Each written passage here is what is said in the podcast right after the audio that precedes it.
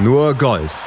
Auf meinsportpodcast.de ein frohes neues Jahr euch allen und golftechnisch den besten Jahresstart hatte wohl Cameron Smith, denn der ist der Champion of Champions, gewann das Tournament of Champions auf dem Plantation Course von Kapalua auf Hawaii mit einem neuen Tour Scoring Record von minus 34 und wie er den hingelegt hat und was es noch zum Jahresstart der PGA Tour zu wissen gibt, das klären wir heute hier bei Nur Golf, der ersten Ausgabe 2022. Ich bin Malte Asmus und bei mir ist natürlich auch in diesem Jahr Desiree Wolf. Frohes Neues, Desiree. Frohes Neues an alle Beteiligten, auch an unsere Zuhörer. Und ja, äh, we are back. Ja, back with a bang. Wie Cameron Smith. Minus 34 muss man auch erstmal schaffen. Äh, John Rahm auf Platz 2 minus 33. Matt Jones auf Platz 3 minus 32 äh, das ist ja dann schon fast eine inflationäre äh, Summe beziehungsweise eine inflationäre Zahl von Scores jenseits der 30.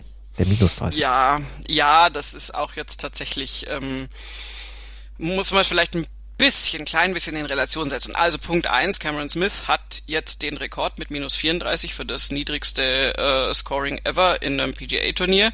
Und das hat er sich natürlich auch erarbeitet und das ist auch alles gut so.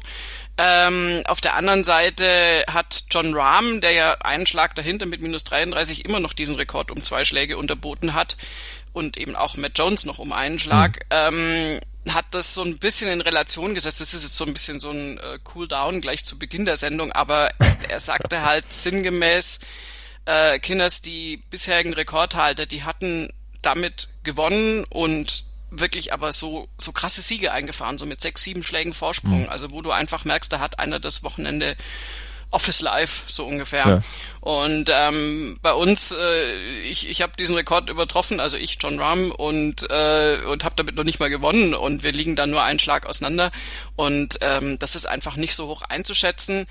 Ähm, da würde ich ja normalerweise kontern, aber die Begründung, die er liefert, ist durchaus äh, einfach fair und, und, und sachlich auch richtig. Er sagt halt, bei diesem Turnier auf Hawaii, also bei dem äh, Tournament of Champions in Kapalua ist der Platz einfach so, dass du ja schon bei widrigen Bedingungen und widrig heißt in dem Fall oder Normalbedingungen heißt einfach, dass da Wind hat, so hm. richtig mhm. Wind und dass der den Platz so ein bisschen tricky macht und du schießt immer noch unter minus 20. Was sollen wir dann da spielen oder ich meine, dann muss man von uns erwarten, dass man da unter die 30 geht, wenn da mal kein Wind ist und es war eben kein Wind, besonders an den Schlusstagen. Da war das einfach eine, eine paradiesische Wiese zu bespielen und entsprechend waren diese Scores möglich. Und entsprechend muss man es auf der einen Seite ein bisschen relativieren, das gilt aber auch immer nur für einen Moment, weil irgendwie, also in den Büchern steht das Cameron Smith und diese minus 34 wird jetzt so ganz so schnell möglicherweise auch keiner einholen. Nö, zumal ja auch die minus 31, die vorher da standen, von Ernie Els ja auch seit dem Jahr 2003 Gültigkeit hatten, die hat er auch auf dem Kurs, am Tournament of Champions aufgestellt. Also von daher, man muss es dann aber auch trotzdem, trotzdem umsetzen. Also so einfach wie John Rahm da gesagt hat, ist es dann nicht, aber wenn es dann eben läuft, dann läuft es eben auch gleich bei mehreren. Und wenn dann auch noch diese 61er Runden mit dabei sind, wie John Rahm sie am Samstag hatte oder wie Matt Jones sie auf der Schlussrunde hatte, dann ist das natürlich schon was, was dann diesen Score auch entsprechend nach unten buxiert, beziehungsweise in Höhen jenseits, äh, also auf der unteren Seite des Minusbereichs. Ich bin mathematisch nicht so bewandert, deshalb negative Zahlen heißt das, glaube ich. Ne? Langsam ne? verwirrt. Ja, das eben, genau. Aber, tief. aber dann geht's eben, dann geht's tief, dann geht's richtig, richtig Jawohl. tief. Aber Cameron Smith, äh, der ging eben dann letztlich am tiefsten, holt sich den vierten PGA Tour Titel seiner Karriere im 157. Start mit 28 Jahren, vier Monaten und 22 Tagen, um euch jetzt hier komplett mit Zahlen voll zu schwemmen. Aber es war erst sein zweiter Einzeltitel auf der PGA Tour. Der hatte nämlich zweimal Teamwettbewerbe gewonnen. Ja, ähm, was eigentlich auch schon den Typen äh, so ein bisschen umreißt. Also Cameron Smith würde sehr fehlen, wenn es ihn nicht gäbe, muss ich wirklich sagen. Und damit meine ich noch nicht mal sein Aussehen, weil das finde ich jetzt, äh, also das ist sehr originell, würde man offiziell ja, sagen. Ja. Und inoffiziell sieht es natürlich alles ganz furchtbar aus, also nach normalen ästhetischen Gesichtspunkten, wenn ich so als Frau mal sprechen darf. Ähm, das äh, ist jetzt nicht äh, besonders sexy mit, seinen, äh, mit seiner Matte da, so Fokuhila und dann auch noch äh, zerzauselt und wenig Haare und irgendwie ein eine Art von Schnurrbart. Ich weiß gar nicht, wie der aktuelle Bartwuchs zu beschreiben ist. Also das ist so. Ja, ähm, ja Fusselschnurrbart, das sieht nicht besonders Ja, genau. gut aus. Es ist, Genau. es ist kein Magnum-Schnurrbart.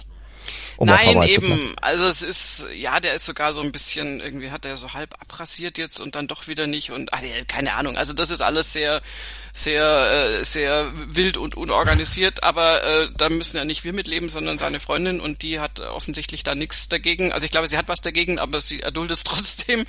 Und ähm, das ist aber, dass das widerspiegelt einfach nur äh, den, den, den Typen Cameron Smith, finde ich, weil der ist ja nicht, also ähm, ich, das ist jetzt ganz böse und noch nicht mal so böse gemeint, aber wenn zum Beispiel ein Ricky Fowler jetzt ja schon seit einiger Zeit mit einem perfekt, äh, sagt man manikürt, nee, es ist im Gesicht, also einem per- perfekt gepflegten Schnurrbart auftritt, ähm, das ist ja eher so ein in Szene setzen dann, so ich mache jetzt eher auf Flucht der Karibik und bin so der, der verwegene Typ. Äh, das passt auch zu Ricky Fowler und das ist auch ein netter Typ und alles, aber bei Cameron Smith, der kommt einfach auch so ein bisschen äh, aus einfacheren Verhältnissen, ist ein, so ein total bodenständiger, ehrlicher, mega sympathischer Typ.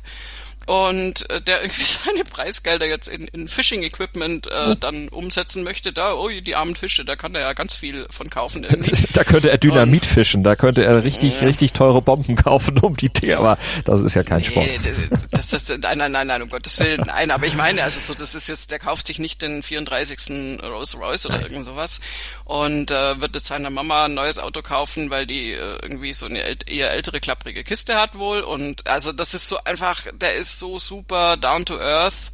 Passt gut zu Down Under. Und, ähm, und das ist einfach, und man muss halt auch sehen, erstens, er spielt richtig fantastisch Golf. Zweitens, er hat einen tollen Kampfgeist. Und äh, drittens, er wird halt immer irgendwie so ein bisschen unterschätzt, weil er diesem Mainstream-Top-Golfer und das immer schon fast wieder sogar auch beim Aussehen nicht so richtig entspricht. Der wird immer so ein bisschen so als schräger Vogel wahrgenommen, finde ich. Ja, äh, sie- sieht er ja auch aus, aber man sollte eben natürlich nicht von der Verpackung Packung ausgehen. Don't judge a book by its cover, sagt man ja auch. Und äh, da steckt natürlich eine ganze Menge Golf-Know-how dann wirklich in ihm drin und das hat er ja auch auf der Schlussrunde bewiesen. Da hat er ja, er war ja äh, in, in äh, schlaggleich mit Rahm auf diese Schlussrunde gegangen und dann hat er ja im Gegensatz zum Spanier den richtig guten Start erwischt. Vier Birdies auf den ersten neun. Genau, und ähm, also wenn man so guckt und denkt, oh, John Rahm, wieso hat denn der nicht gewonnen? Peinlich, ne? Irgendwie so. Ja, voll. Äh, bei ihm, äh, ja, also ga- ganz schlimm wirklich. Und dann hier, also nur eine minus 33, voll peinlich. Nein, aber äh, John Rahm ist tatsächlich nicht so gut in diese Schlussrunde reingekommen und hatte eben zu den vier angesprochenen Birdies äh, von Cameron Smith nur zwei beizusteuern. Und vor allen Dingen das zweite Birdie war dann zeitgleich mit ihm, also da war dann Cameron Smith äh, schon Einschlag in Führung. Und äh, an der neuen dann beim zweiten Birdie war er dann trotzdem schon zwei Schläge in Führung, weil er dazwischen eben noch ein Birdie gespielt hatte. Und insofern, äh, es war die ganze Zeit nur ein Zweikampf. Das, das Ergebnis von Matt Jones, diese minus 32 auf dem dritten Platz, sind zwar jetzt auch nur ein Schlag von Rahm entfernt, aber das war jetzt tatsächlich unwahrscheinlich. Der war im Flight davor und letztendlich, also es hat sich angefühlt wie ein Zweikampf zwischen Rahm und Smith und war es ja dann auch. Und ähm, mein Rahm hat dann aufgedreht. Der hat dann dafür auf, auf den Backnine fünf Birdies gespielt und Smith nur vier. Beide auch am Schlussloch. Also es ist äh, relativ vergleichbares Scorecard. Aber Rahm hatte halt diesen einen Schlag weniger.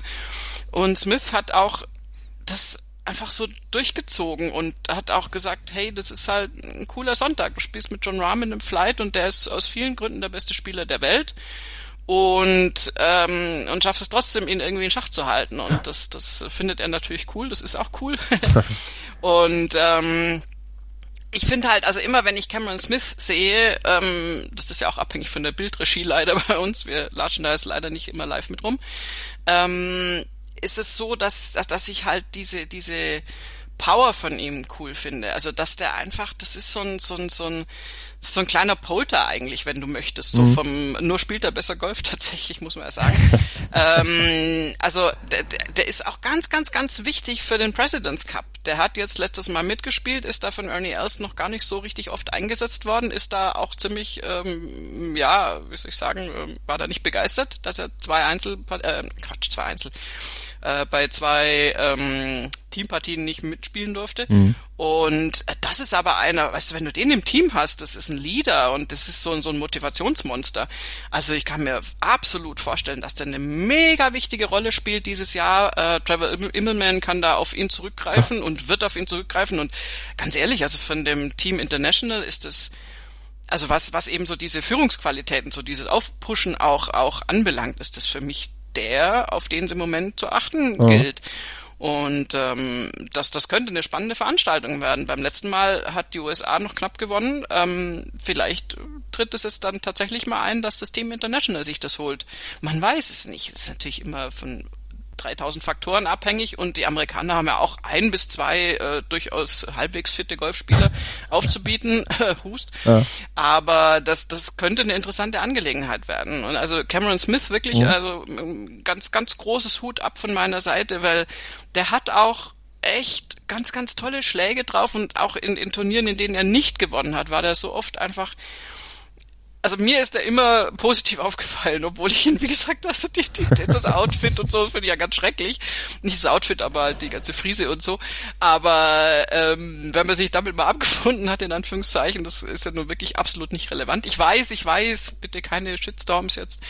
Ähm, aber das ist einfach richtig tolles Golf, was der da spielt. Das kann man absolut unterstreichen. Er ist jetzt ja auch Zehnter in der Weltrangliste und Nummer drei im FedEx Cup. Die Führung im FedEx Cup, die hat übrigens Taylor Gooch behalten. Der ist 15. geworden. Das nur zur Einordnung. John Rahm weil wir über Rekorde sprachen, der hat auch einen Rekord aufgestellt, obwohl er am Ende nicht gewonnen hat. Der hat nämlich 32 Birdies gespielt und das ist bei einem 72 Loch Event dann äh, ja der geteilte erste Platz in der Geschichte der PGA Tour. Ja, also das ist ja eben dieses Weirde an diesem Turnier, dass er auf, auf der einen Seite sagt, ach, diese Rekorde ist alles doof und so, und auf der anderen Seite hat er halt äh, richtig wahnsinnig tolles Ergebnis gespielt. Er hat nicht wahnsinnig viel falsch gemacht. Er hat nur ein Birdie im Prinzip zu wenig gespielt und vielleicht hat er einmal einen Eagle-Putt tatsächlich verwirklichen müssen, um dann noch ins Stechen zu gehen.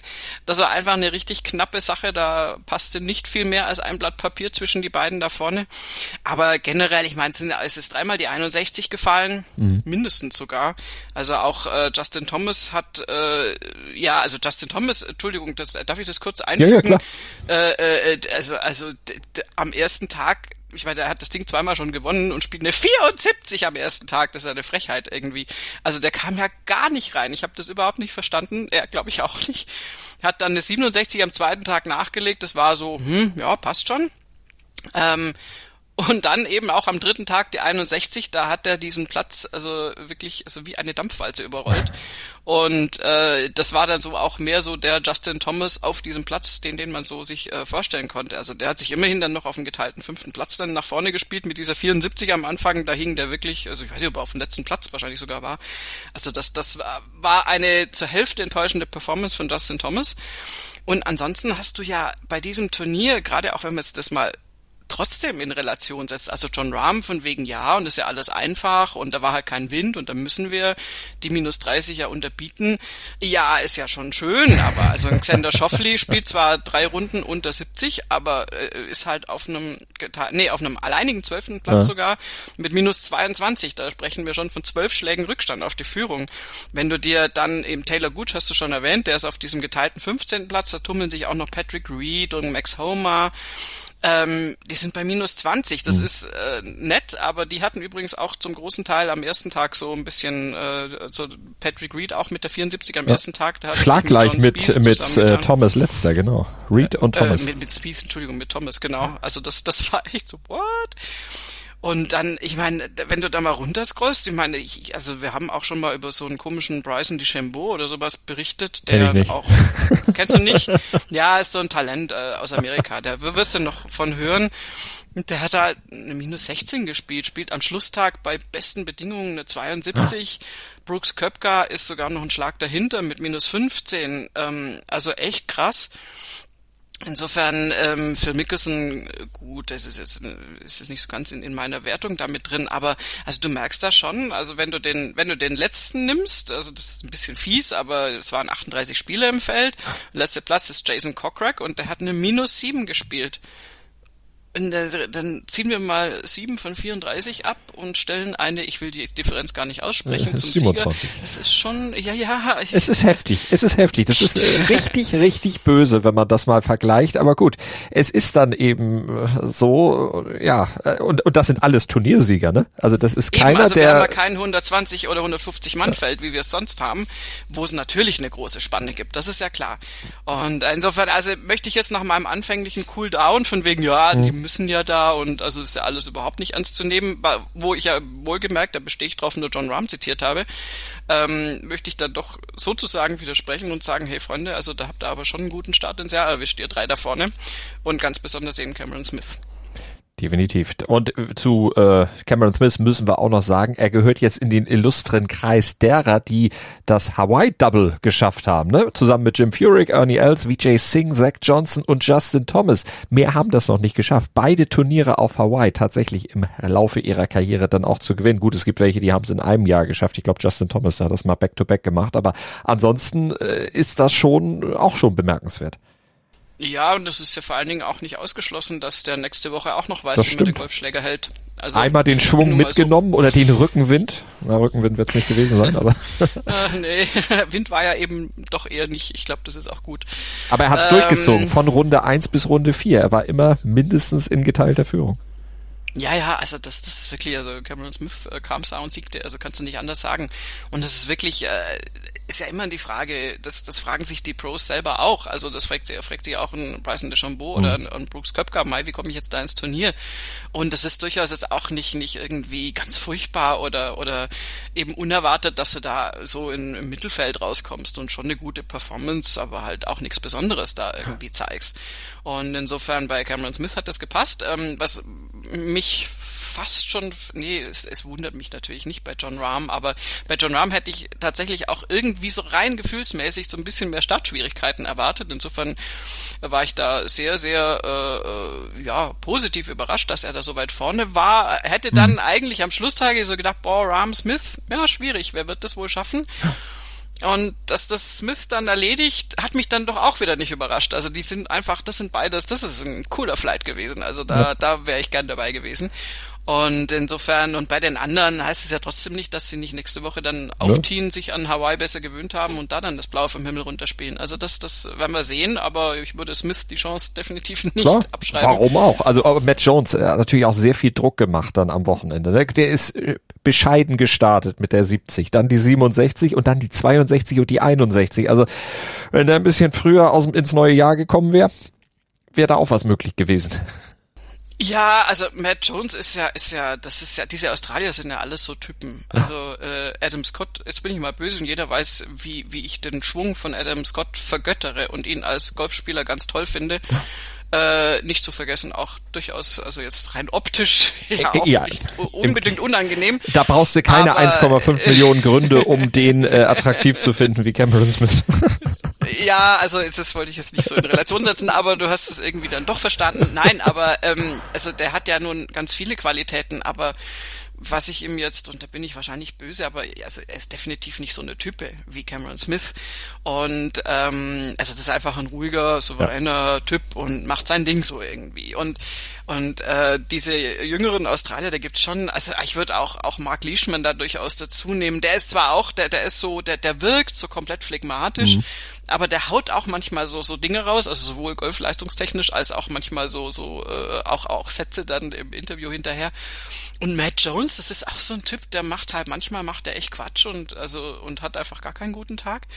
Und wenn's bei dem dann mal läuft und das lief ja dann offensichtlich ab Samstag so richtig, dann kann der so einen Golfplatz zerlegen, das kann man hm. sich überhaupt nicht vorstellen. Bei ihm ist einfach nur die, die, die Kontinuität nicht da oder nicht in dem Maße da oder sogar noch nicht da. Also wollen wir ja mal durchaus Potenzial für die Zukunft noch lassen.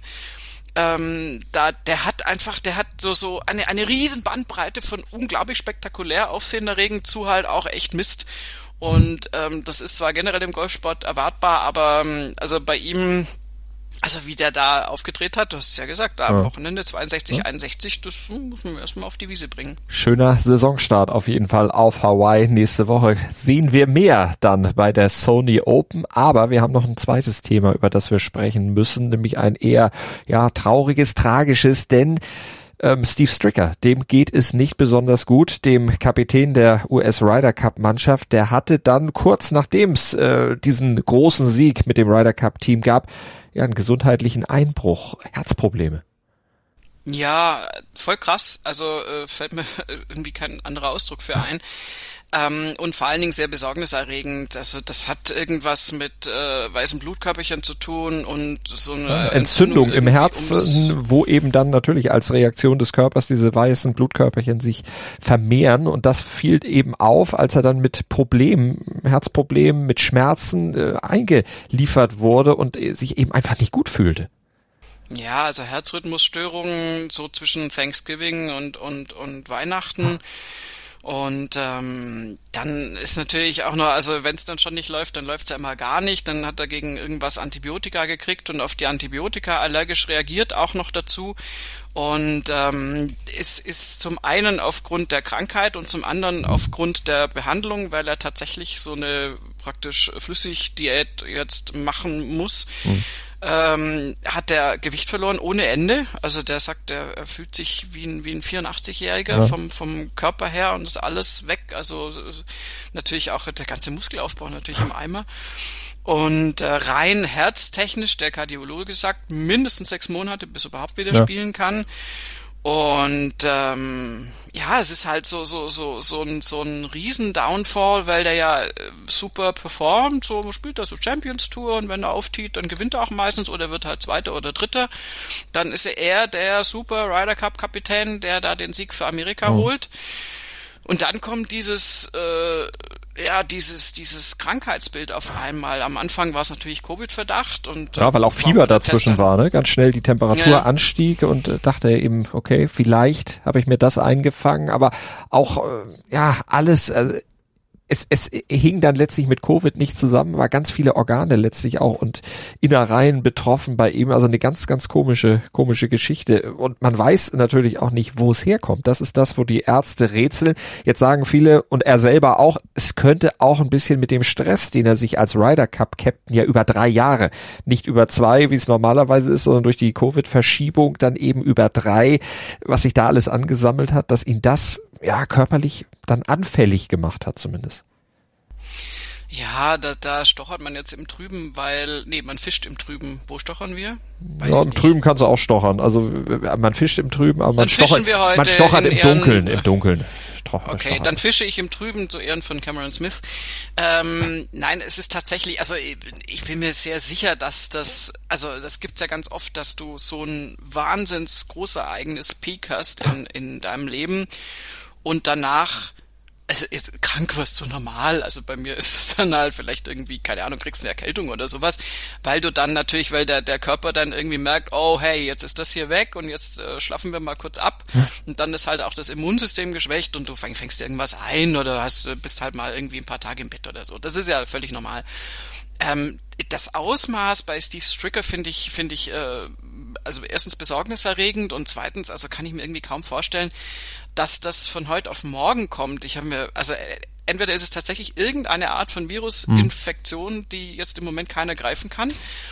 Oder es ist womöglich irgendwas, was da eigentlich schon länger schlummerte und was man aber vielleicht auch nicht, nicht mitgekriegt hat. Ähm, ich hatte so ein bisschen, ja, mich zurückerinnert, dass Steve Stricker ja eigentlich immer sehr, sehr gut mit sich umgegangen ist, ja. im Sinne von sehr wenig Turniere gespielt, viel mit der Familie und so weiter. Also der war jetzt ja nicht einer, der da spielt wie ein Bekloppter und deswegen umfällt, so vor Erschöpfung.